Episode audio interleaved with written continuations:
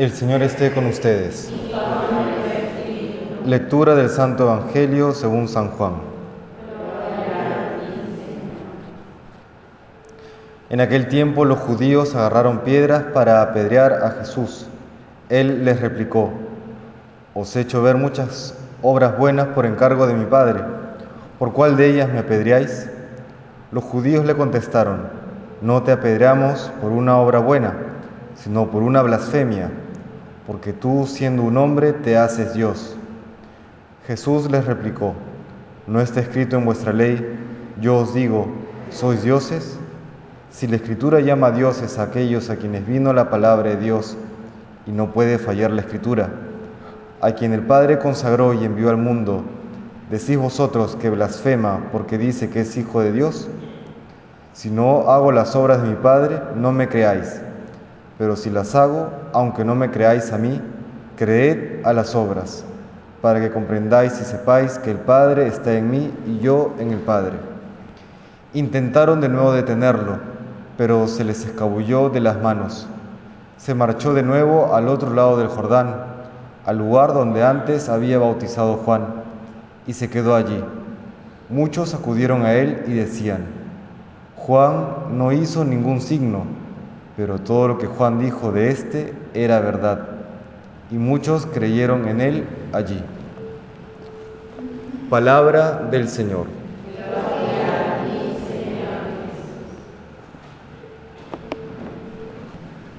Hay muchas palabras y muchos hechos en la vida de Jesús que, vistos solamente desde la perspectiva humana, confunden, extrañan, asombran, la vida de Jesucristo no se puede entender si es que Él es solamente hombre.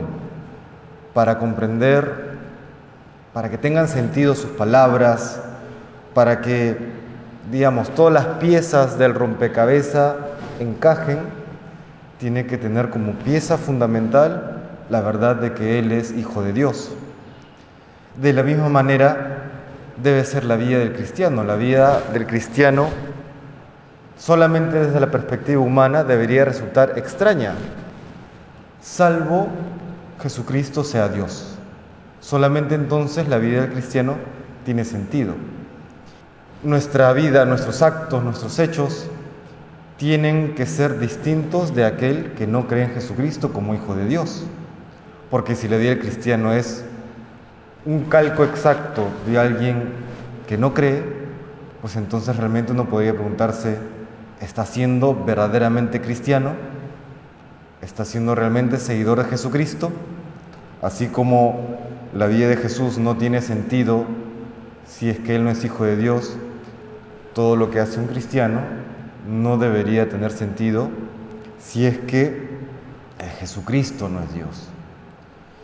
Esta verdad de que Jesucristo es Dios tiene también que llevarnos a pensar de una manera distinta, a enfrentar de una manera distinta, incluso a sentir de una manera distinta en el mundo.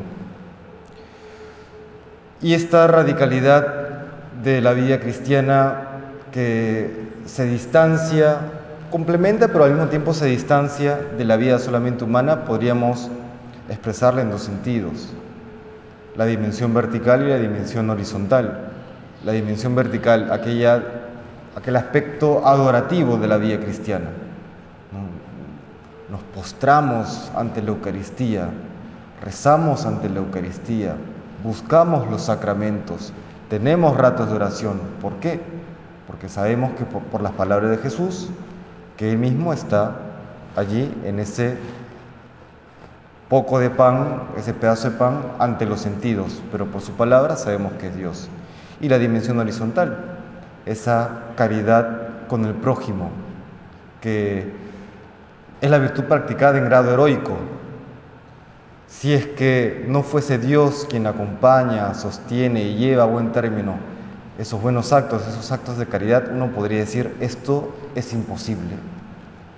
¿No? Recordemos a un eh, San Damián de Molokai que da su vida por los enfermos leprosos, un San Maximiliano Colbe que da su vida por alguien condenado a muerte Y así tantos santos, una Madre Teresa de Calcuta, que se entierra en un lugar realmente miserable para luego transformarlo.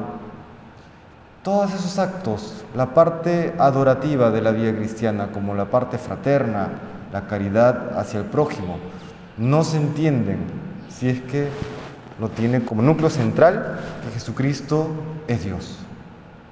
Recordemos eso y en este último viernes de Cuaresma, ya nos aproximamos a la Semana Santa, hagamos ese examen de conciencia, ¿no? Si en este tiempo de gracia, tiempo de conversión, realmente el Señor ha obrado de esta manera, en lo central, en lo fundamental de la vida cristiana, esa consolidación de que lo seguimos a Él, verdadero Dios y verdadero hombre.